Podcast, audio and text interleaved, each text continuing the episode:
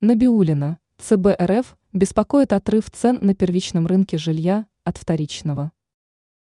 Глава Центробанка Эльвира Набиулина в ходе Международного банковского форума высказалась касательно ситуации с ценами на недвижимость.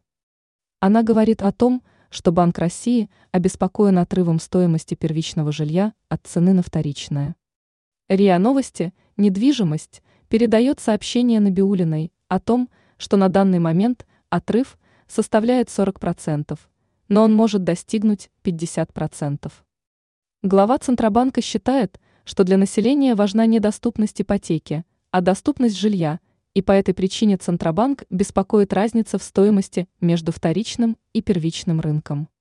Остается ждать конкретных действий со стороны российских ведомств по данному вопросу. Скорее всего, Центробанк в скором времени сможет повлиять на рынок недвижимости. В противном случае разрыв между стоимостью недвижимости на первичном и вторичном рынке может продолжать увеличиваться.